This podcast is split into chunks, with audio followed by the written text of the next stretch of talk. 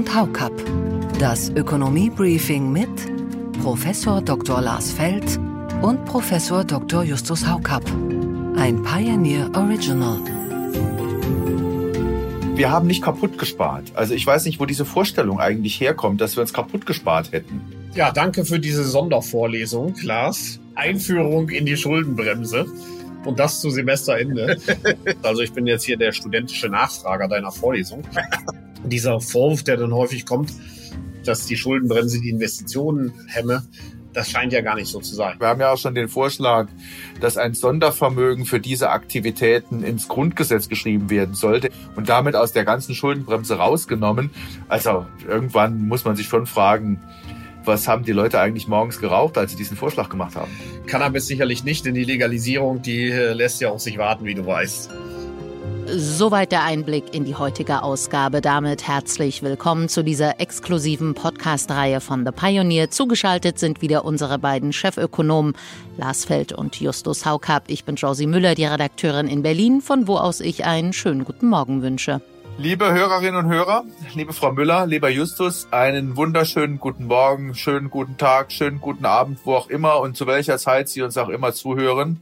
Wir freuen uns heute mit Ihnen über Finanzen zu reden. Ja, auch von meiner Seite, liebe Hörerinnen und Hörer, lieber Lars, liebe Frau Müller, äh, schönen guten Morgen, gute Nacht, guter Nachmittag, wann auch immer Sie uns eingeschaltet haben.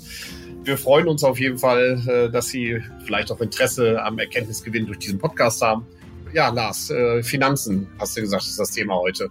Ja, Finanzen. Ja, da wird schon schwer geatmet, denn der Kollege ist heute besonders gefordert. Diesmal wird sich nämlich alles um das leidliche Thema der Schuldenbremse drehen. Wir haben die hier schon oft diskutiert, aber in den vergangenen Wochen sind so viele Mails aus Ihren Reihen, der Hörerinnen und Hörer dazu gekommen, plus die Debatten in der breiteren Öffentlichkeit, dass wir daraus jetzt eine Art Spezialausgabe machen. Ich habe die Fragen und Anmerkungen dazu weitergeleitet und die wichtigsten Punkte werden in den nächsten ja so 40, 45 Minuten aufgegriffen. Zwei, drei Kommentare nehmen wir auch im Detail mit rein.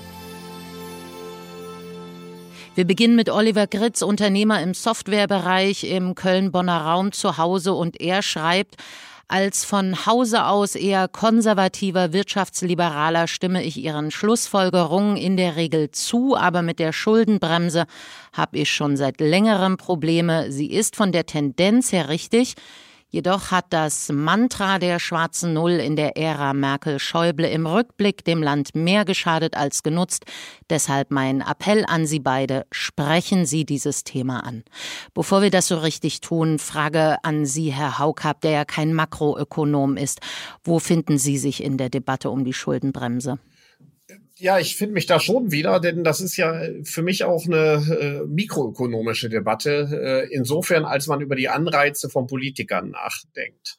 Das ist vielleicht auch, habe ich manchmal ein bisschen den Eindruck, der Unterschied in der Sichtweise. Die einen die vielleicht ein bisschen eine stärkere mikroökonomische oder Lars wie du politökonomische, also aus der Public Choice äh, sozusagen Theorie äh, kommende Sicht der Dinge haben, die zweifeln immer, dass Politiker das so gut mit uns meinen äh, und sich vielleicht zu leicht ihren eigenen Anreizen hingeben und dann Dinge tun, die kurzfristig attraktiv erscheinen, aber langfristig nicht gut sind. Das sieht man an vielen Beispielen. Das ist nicht nur die Schuldenbremse.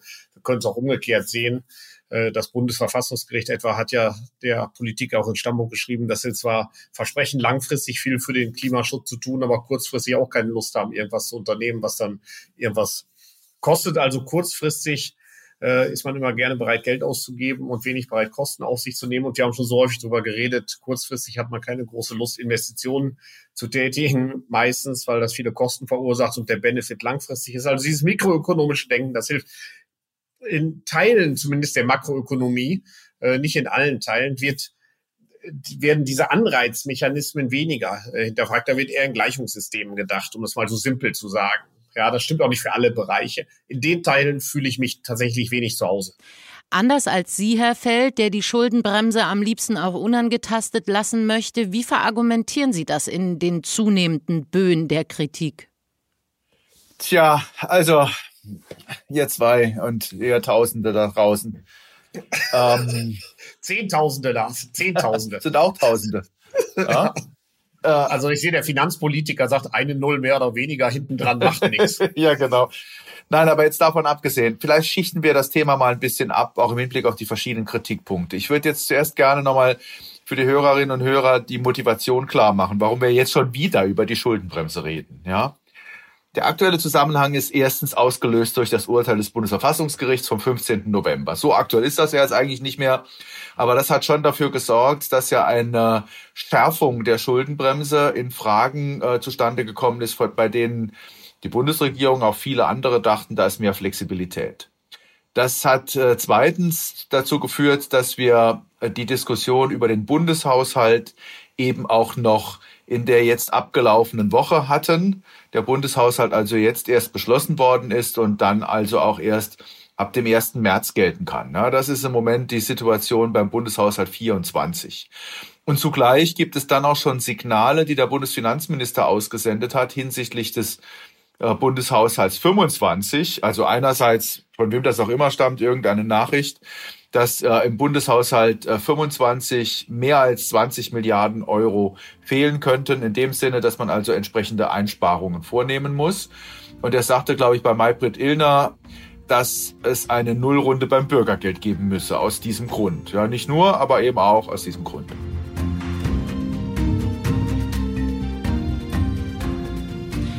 Soweit das Warm-up. Natürlich lohnt sich die komplette Ausgabe. In ganzer Länge bekommen Sie diese und all unsere anderen Podcast-Reihen, Briefings und Analysen als Teil unserer Pioneer-Familie. Details finden Sie auf thepioneer.de. Für alle, die neu an Bord kommen, gibt es auch ein besonderes Testangebot. Probieren Sie es einfach mal aus. Wir würden uns freuen, Sie in aller Ausführlichkeit dabei zu haben. Feld und Haukapp.